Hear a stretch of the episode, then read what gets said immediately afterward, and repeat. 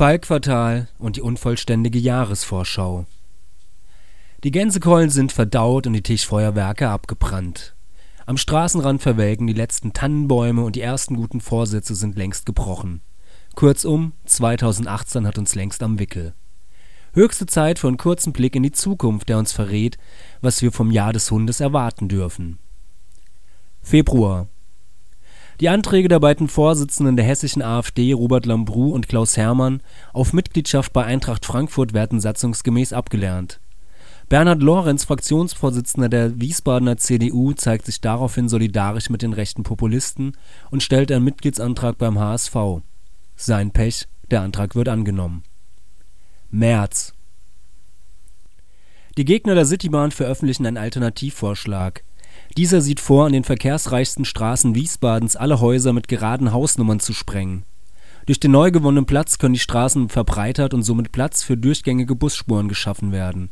Außerdem bleibt noch Raum für zusätzliche Autospuren, was den Verkehr besser fließen lässt. Der Vorschlag gewinnt wenig überraschend schnell Befürworter. April nach den gescheiterten Koalitionsverhandlungen zwischen CDU, CSU und der SPD bringen Spitzenpolitiker der Union die sogenannte Belgien-Koalition ins Spiel. Kurz darauf beginnen zwischen CDU, CSU, FDP und der Linkspartei die ersten Sondierungsgespräche.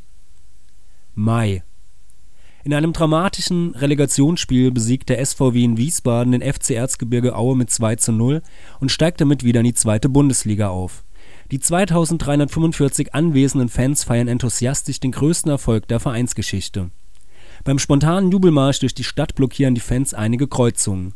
Es kommt zu leichten Verkehrsbehinderungen. Empörte Wiesbadener rufen daraufhin die Polizei. Als diese nicht eingreift und die Fans feiern lässt, lassen die empörten Bürger bei Facebook ihrem Frust freien Lauf. September Die CDU gewinnt überlegen vor der SPD die hessische Landtagswahl. Es kommt zu Koalitionsverhandlungen, rund vier Wochen später wird der Koalitionsvertrag unterschrieben.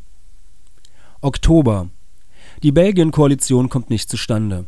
Christian Lindner beendet die Sondierungsgespräche mit den Worten Es ist besser nicht zu regieren, als falsch zu regieren. Neuwahlen sind unausweichlich.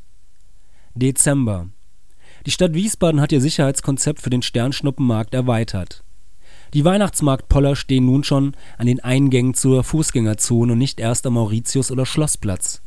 Am 24. Dezember müssen aber auch die Betonklötze klein beigeben.